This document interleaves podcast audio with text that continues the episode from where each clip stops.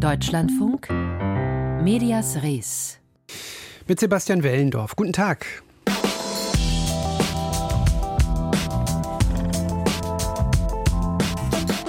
Hat sie sicher schon erreicht, diese frohe Kunde. Die 1758 Folgen der leider abgesetzten Serie Lindenstraße können Sie sich nun nochmal ansehen bei ARD Plus im Netz ab dem 16. November. Der Grund, warum man das machen sollte, ist nicht das Thema unserer heutigen Sendung, aber die Tatsache, dass viele Menschen durchaus Interesse an alten Fernsehsendungen haben und zwar gern auch 20 Folgen am Stück gebingewatcht. Das beweist die wachsende Popularität der sogenannten Fast Channels im Netz, die genau das machen, olle Kamellen in Dauerschleife streamen. Wir sezieren dieses Phänomen gleich mal, aber zu Beginn auch in dieser Sendung der mediale Blick auf Israel.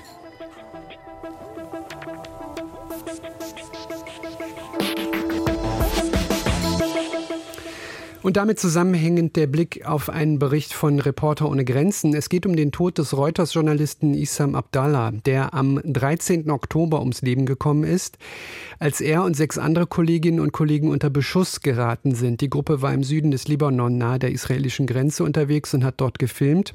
Der nun vorliegende Bericht von Reporter ohne Grenzen geht davon aus, dass dieser Beschuss kein Versehen, sondern Vorsatz war.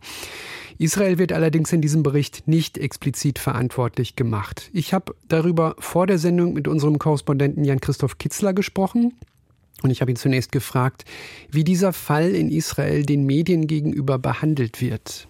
Naja, Journalisten haben nachgefragt, wir haben Fragen gestellt und man bekommt dann die Antwort, die man eigentlich so oft bekommt, wenn man sich an das israelische Militär in solchen Fällen wendet.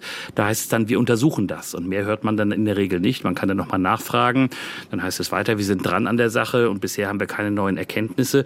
Es gibt natürlich dann auf der anderen Seite bohrende Fragen. Es gibt auch Leute von anderen Seiten, auch von nichtstaatlichen Organisationen, die dann eigene Erkenntnisse versuchen zusammenzutragen. Aber darauf reagiert das israelische Militär in der Regel nicht und irgendwann gibt es dann möglicherweise einen Bericht, der ein bisschen mehr Licht ins Dunkel bringt. Der da möglicherweise auch klären könnte, wer in welcher Form involviert ist in diesen Vorfall. Inwiefern wird denn dieser Vorfall in Israels Medien selbst abgebildet? Das ist ja schon ein Thema, auf jeden Fall. Also die Journalistinnen und Journalisten, die in diesem Krieg ums Leben kommen, die werden hier äh, in den Medien diskutiert und darüber wird berichtet. Wir haben jetzt ja auch äh, neue Zahlen. Also bei der Arbeit in diesem Krieg um den Gazastreifen sind insgesamt jetzt zwölf Journalistinnen und Journalisten getötet worden. Bei der Arbeit, davon zehn in Gaza. Da ist natürlich die größte Gefahr, wenn Menschen versuchen, da direkt auf dem Schlachtfeld äh, zu dokumentieren, was dort passiert. Es gibt einen toten Journalisten in Israel und dann eben den Fall im Libanon. Das wird hier hier berichtet und immer wieder auch kommentiert. Und äh, das ist mehr als nur ein Kollateralschaden. Da möchte ich nochmal nachfragen. Da können Sie sicher auch äh, erzählen, wie das tatsächlich funktioniert, wie sich Journalistinnen und Journalisten tatsächlich bewegen äh, können an der Grenze, möglicherweise auch in Gaza selbst, wenn es dann dazu kommt, dass man die Grenze passieren darf. Ich gehe davon aus, dass man sich nur eingeschränkt bewegen kann in diesen Kampfgebieten. Ist man denn da immer auf die Mithilfe und quasi die Absegnung des Militärs angewiesen? Also es kommt darauf an, wo man unterwegs ist. Wir haben ja das Problem, dass ich zum Beispiel jetzt nicht in den Gazastreifen reinkomme, wie viele andere internationale Kolleginnen und Kollegen. Wir können von dort nicht berichten. Wir sind darauf angewiesen, dass Journalisten aus dem Gazastreifen selber uns die Sachen kommentieren. Und die machen das mit einer großen äh, Opferbereitschaft. Und die bringen sich selbst in große Gefahr. Und die haben natürlich Schwierigkeiten, da reinzukommen. Die sind auch in einem Gebiet unterwegs, in dem die Hamas die Kontrolle hat, in dem jetzt aber auch zum Teil israelische Bodentruppen unterwegs sind. Und wo immer wieder aus der Luft auch angegriffen wird. Das ist ein ganz schwieriger Einsatz. Aber diese Menschen, mit denen wir auch reden, und wir haben auch selber Kollegen dort, die versuchen eben auch Stimme und Sprachrohr zu sein und zu zeigen, was dort passiert und bringen sich dabei selbst in große Gefahr und äh, einige sind schon gestorben dabei. Anders ist es zum Beispiel, wenn man im Grenzgebiet zum Gazastreifen unterwegs ist. Da äh, kommt man hin, da hatte ich auch schon das Glück, sehr nah ranzukommen, was eigentlich so nicht vorgesehen war. Aber ich bin mit einer Hilfsorganisation reingekommen. Manchmal wird man auch äh, auf Touren mitgenommen, die dann auch mit Billigung der israelischen Streitkräfte stattfinden. Da gibt es natürlich auch Auflagen. Das heißt, man darf keine Truppenbewegungen zeigen, man darf die Standorte, an denen man ist, in der Regel nicht berichten. Und da ist man natürlich auch so eine Art von embedded. Es gibt Zensur gerade hier über Berichterstattung, die sich auf konkrete militärische Informationen bezieht. Und da muss man auch ein bisschen aufpassen, was man tut. Dann gibt es die dritte Situation im Ausland, im Libanon, an der Grenze. Der Libanon wird im Süden von der Hezbollah kontrolliert und die Journalistinnen und Journalisten, die dort unterwegs sind und versuchen von der anderen Seite zu berichten, was es dort an Toten und Verletzten gibt infolge der israelischen Reaktionen auf Hezbollah-Angriffe, die bringen sich auch in große Gefahr und die müssen sich auch natürlich mit dem Regime der Hezbollah einlassen. Es sei ein gezielter Beschuss gewesen, bei dem der Reuters-Journalist ums Leben gekommen ist. Das ist der Vorwurf von Reporter ohne Grenzen. Kommt sowas vor, gezielter Beschuss? Also mir im, ist im Kopf ein Video, was mich in den letzten Monaten sehr verstört hat. Da sieht man im Westjordanland eine Kamera, die aufgebaut wird und aufgebaut ist und die von hinten gefilmt wird mit einer zweiten Kamera und dann fährt ein Wagen mit israelischen Soldaten um eine Ecke und feuert gezielt auf diese Kamera, bis sie völlig zerstört ist. Das heißt also, es gibt Fälle, dass israelisches Militär Journalisten oder Pressearbeit behindern und verhindern will und das auch offenbar mit Gewalt, wie in diesem Fall. Es gibt auch den Vorwurf, dass Journalisten gezielt unter Feuer genommen wurden. Das lässt sich in den wenigsten Fällen richtig belegen natürlich. Da finden Untersuchungen statt. Das ist ein schwerer Vorwurf. Deswegen äh, würde ich den jetzt nicht erheben. Aber es gibt Belege dafür, dass immer wieder Kolleginnen und Kollegen auch unter Beschuss kommen. Ich habe auch schon mit Leuten gesprochen, denen das passiert ist. Ich schlage zum Schluss nochmal den Bogen zum Beginn unseres Gesprächs. Stichwort Aufklärung. Aufklärung solcher Fälle. Im Mai letzten Jahres wurde die Al Jazeera-Journalistin Shirin Abu Akleh getötet.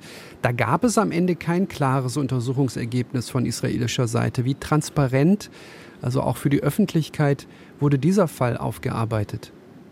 Naja, da gibt es verschiedene Ebenen. Das eine ist erstmal die Ebene, ist, ist, ist das eine Straftat gewesen? Da hat die Militärstaatsanwaltschaft, die israelische, gesagt, nein, es gibt keinen Hinweis auf eine Straftat.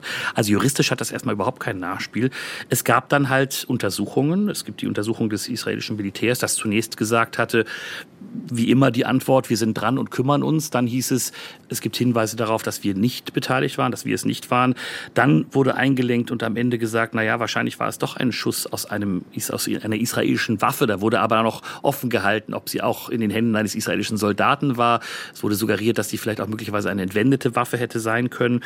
Und dann ein Jahr nach dem Tod von Shirin Abu Akleh gab es dann nochmal den Bericht, dass es schon wahrscheinlich sein könnte, dass die Waffe doch aus der Hand eines israelischen Soldaten abgefeuert werden worden sein könnte. Aber es gibt da keine äh, juristische Aufarbeitung und äh, man spricht da von einem Unglück.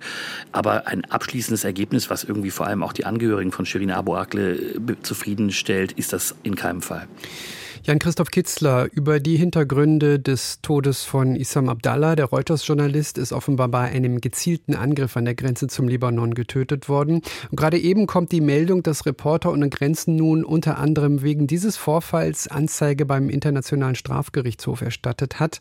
Es gehe um Kriegsverbrechen, die gegen palästinensische Journalisten in Gaza und gegen einen israelischen Journalisten verübt worden seien. Wir werden weiter darüber berichten.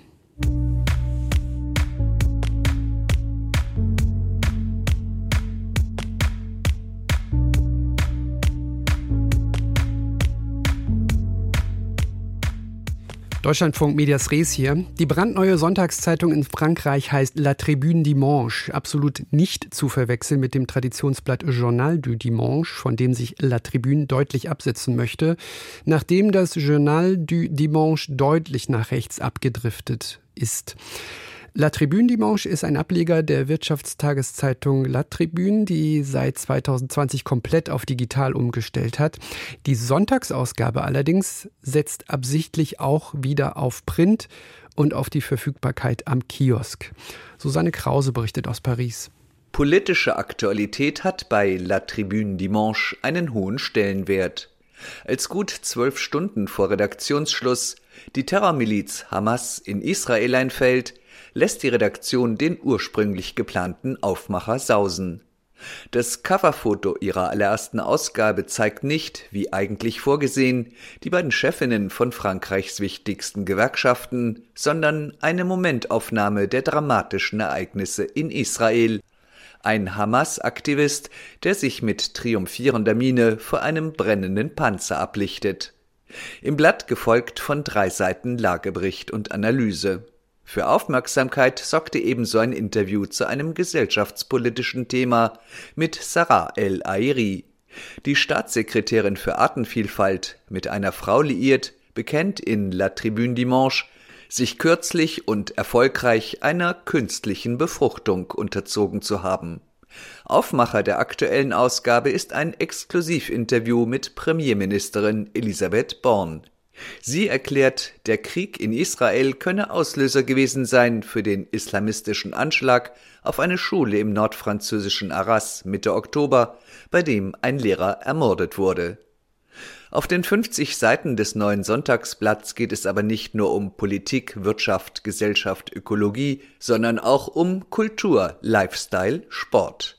Das Layout wirkt luftig, klar, ansprechend.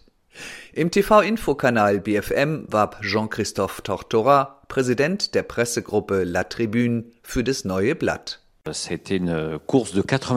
Wir haben 80 Tage Dauerlauf hinter uns. Es gibt wohl in der Geschichte der Presse keine andere Tageszeitung, die so rasch auf den Markt kam. Ende Juli fiel unsere Entscheidung. Nun hoffe ich, dass das Blatt eine breite Leserschaft anspricht.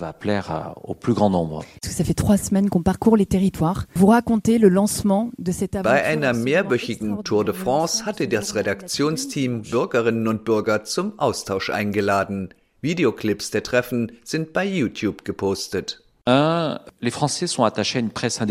Die erste Erkenntnis, die Franzosen hängen sehr an einer Presse, die unabhängig ist.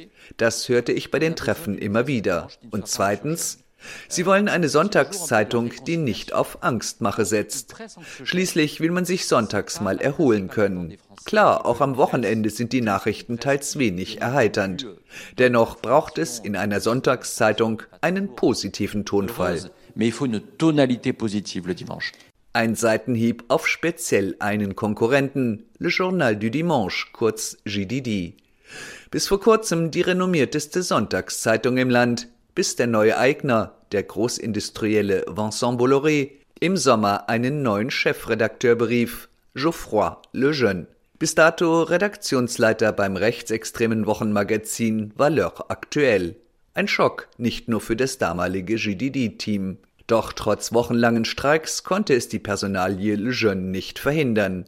Seither haben viele aus der bisherigen journalistischen Crew dem GDD AD gesagt. Mancher wechselte zu La Tribune Dimanche.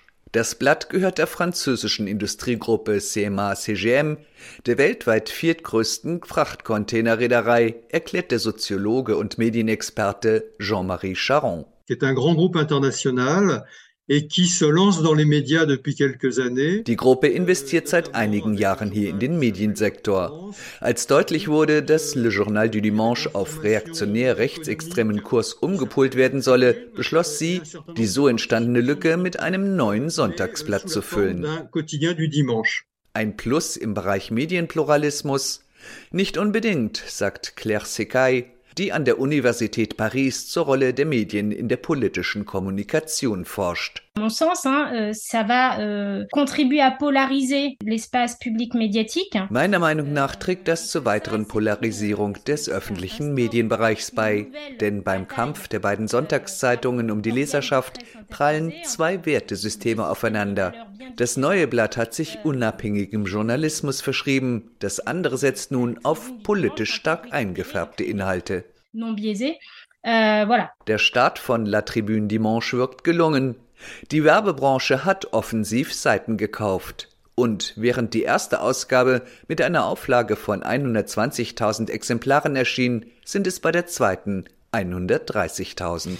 Susanne Krause berichtete, wir wissen, in erster Linie geht es in der Politik um Inhalte und nicht um Personen.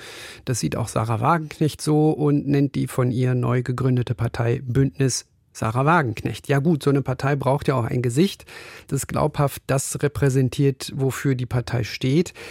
Aber sind es am Ende wirklich die Inhalte, die im Vordergrund stehen, wenn uns Frau Wagenknecht an jeder medialen Ecke begegnet? Unser Kolumnist übernimmt. Medias Res. Die Meinung von Matthias Dell. In der vergangenen Woche hat Sarah Wagenknecht nun endlich die Gründung ihrer eigenen Partei verkündet. Und wenn Sie sich jetzt fragen, ob Sie in der Sendung verrutscht sind, weil es hier doch nicht um Politik, sondern um Medien gehen soll? Nein, nein, Sie hören richtig. Denn es spricht vieles dafür, Sarah Wagenknecht nicht als Politikerin, sondern als mediale Figur zu verstehen. So hat Wagenknecht früh begriffen, dass es in der medialen Arena ein starkes Image braucht, um aufzufallen und wiedererkannt zu werden. Eine ikonische Frisur zum Beispiel. Sarah Wagenknecht sitzt öfter in Talkrunden und gibt häufiger Interviews, als es ihrer politischen Bedeutung entspricht. Wenn man unter Bedeutung die klassische Arbeit der Politik versteht. Man könnte nämlich auch sagen, Sarah Wagenknecht ist bedeutend, weil sie dauernd in Talkshows sitzt. Denn Medien folgen einer ganz eigenen Logik, die in den Wagenknecht-Berichten der letzten Tage mal mehr, mal weniger reflektiert wurde. So fragte sich die Wochenzeitung Die Zeit, ist Sarah Wagenknecht am Ende doch vor allem ein Medienphänomen? Was ironisch ist, weil ein Journalist diese Frage stellt.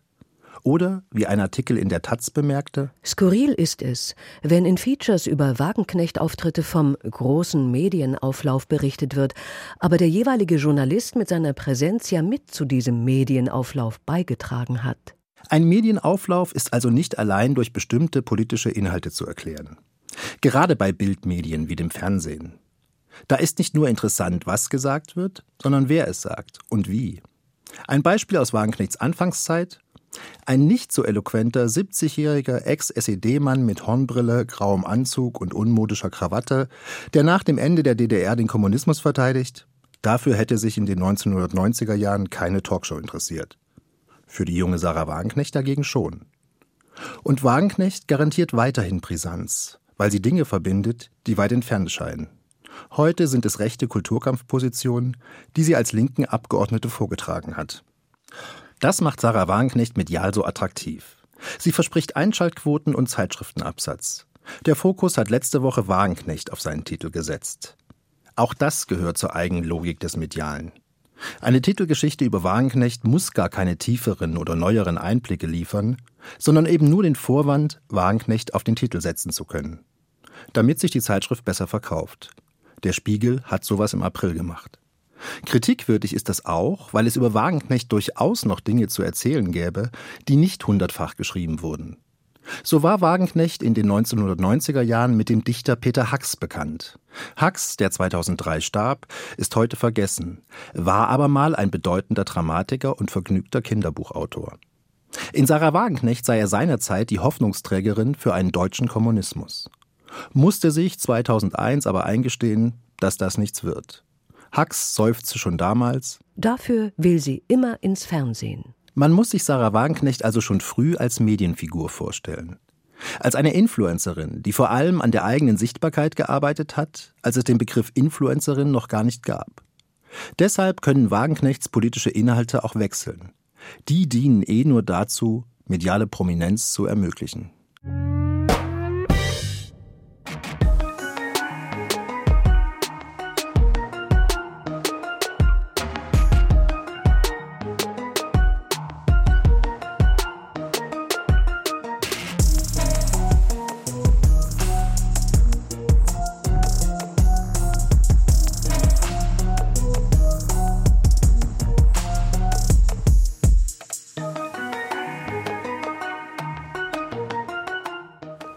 Die lange Lindenstraßennacht oder das große Bud Spencer Spezialwochenende. Äh, manchmal gab es sie ja früher, diese Traumtage für Fans bestimmter Sendungen im Fernsehen. Es sich gemütlich machen mit Snacks und dann 16 Folgen Marienhof am Stück. Wie schön.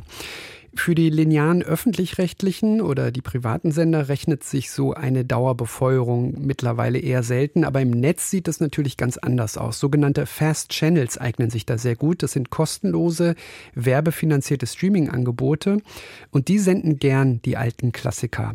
Thorsten Zages hat sich zum Beispiel diesen Jahr angesehen. Hey Tade, klopf, klopf. Ja, wer ist da? ich bin's. ha.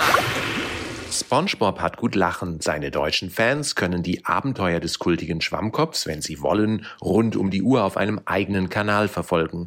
Dort laufen über 200 Episoden der Animationsserie in Dauerschleife. Eine Folge nach der anderen mit ein paar Werbespots zwischendurch. Solche Kanäle gibt es auch für Star Trek oder Baywatch, für Comedy-Serien von NBC Universal, Kochshows von der BBC, Naturdokus von Geo oder seit kurzem für alte Folgen der ZDF-Trödelshow Bares für Rares.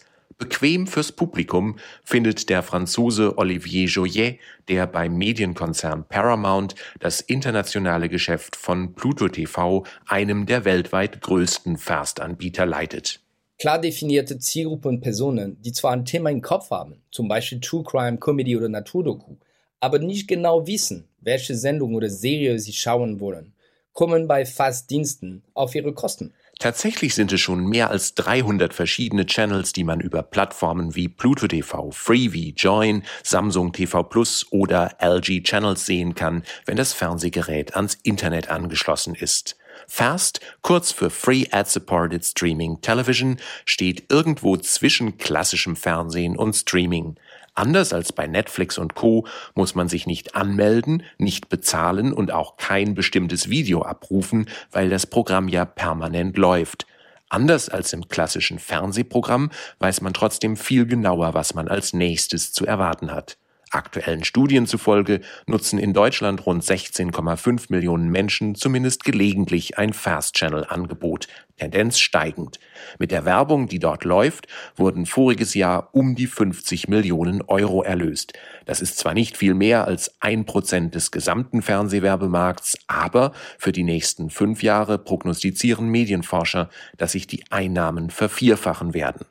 Für Produzenten und Rechteinhaber wird es daher zunehmend attraktiv, ihre Programme in Form von Fast Channels zu verwerten, wie auch Paramount Manager Olivier Joyet feststellt. Fast hat für Content-Anbieter viele Vorteile. Altersgruppe erreichen, die im klassischen TV vielleicht nicht mehr so regelmäßig zu finden sind, neue Zielgruppe ansprechen und natürlich eine neue Einnahmequelle generieren. Kein Wunder also, dass nun auch Traditionsmedien auf den Zug aufspringen. ZDF Studios, die kommerzielle Tochter des ZDF, hat kürzlich mit Samsung den Start von 20 Fast Channels vereinbart, die auch das europäische Ausland mit Bares für Rares, der Küchenschlacht oder Terra X beglücken sollen.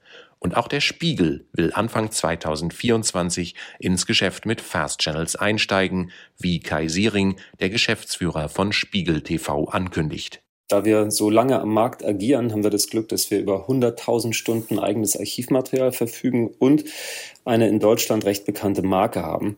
Das ist aus meiner Sicht eine sehr gute Voraussetzung dafür, in diesem Fast-Channel-Bereich erfolgreich zu sein. Denn am Ende sind Fast Channel in einem Markt, der immer kleinteiliger wird, natürlich ein willkommener neuer Baustein, um eigene Rechte zu verwerten. Und am Ende wollen wir damit auch Geld verdienen. Bisher hat Spiegel TV seine Inhalte an andere Fast-Anbieter lizenziert. Ab Januar nehmen die Hamburger das selbst in die Hand. In Vorbereitung sind ein Hauptkanal unter der Marke Spiegel TV sowie mehrere Subkanäle. Kai Siering sagt, man wolle ein breites Portfolio anbieten. Konkret sind das Filme, die eng mit unserer Marke verbunden sind, also deutsche Alltagswirklichkeit, Current Affairs oder Wissenschaft. Wir wollen Reportagen zeigen, Magazinbeiträge und Dokumentationen, die aus unserer Sicht perfekt zur Zielgruppe der Fast Channels passen. Was Spiegel TV und SpongeBob gemeinsam haben, ist der große Startvorteil, dass das Publikum sie seit vielen Jahren aus dem klassischen Fernsehen kennt. Die wohl größte Herausforderung im Fast-Business dürfte nämlich darin liegen, aus der schieren Masse an Kanälen hervorzustechen. Also bald Bares für Rares zum Binge-Watchen dank Fast Channel Angebot. Der Biografie über den Schriftsteller Ernst Jandl widmen sich die Kollegen und Kollegen vom Büchermarkt gleich ausführlichst. Medias Res als brandneue Ausgabe können Sie morgen wieder hören, 1535. Und in der DLF Audiothek App zum Beispiel liegt der Podcast dieser Sendung. Bereit können Sie sich anhören. Wenn wir Sie im Feiertag erreichen, schönen Feiertag weiterhin. Allen anderen schönen Restmittwoch. Sebastian Wellendorf ist mein Name. Machen Sie es gut.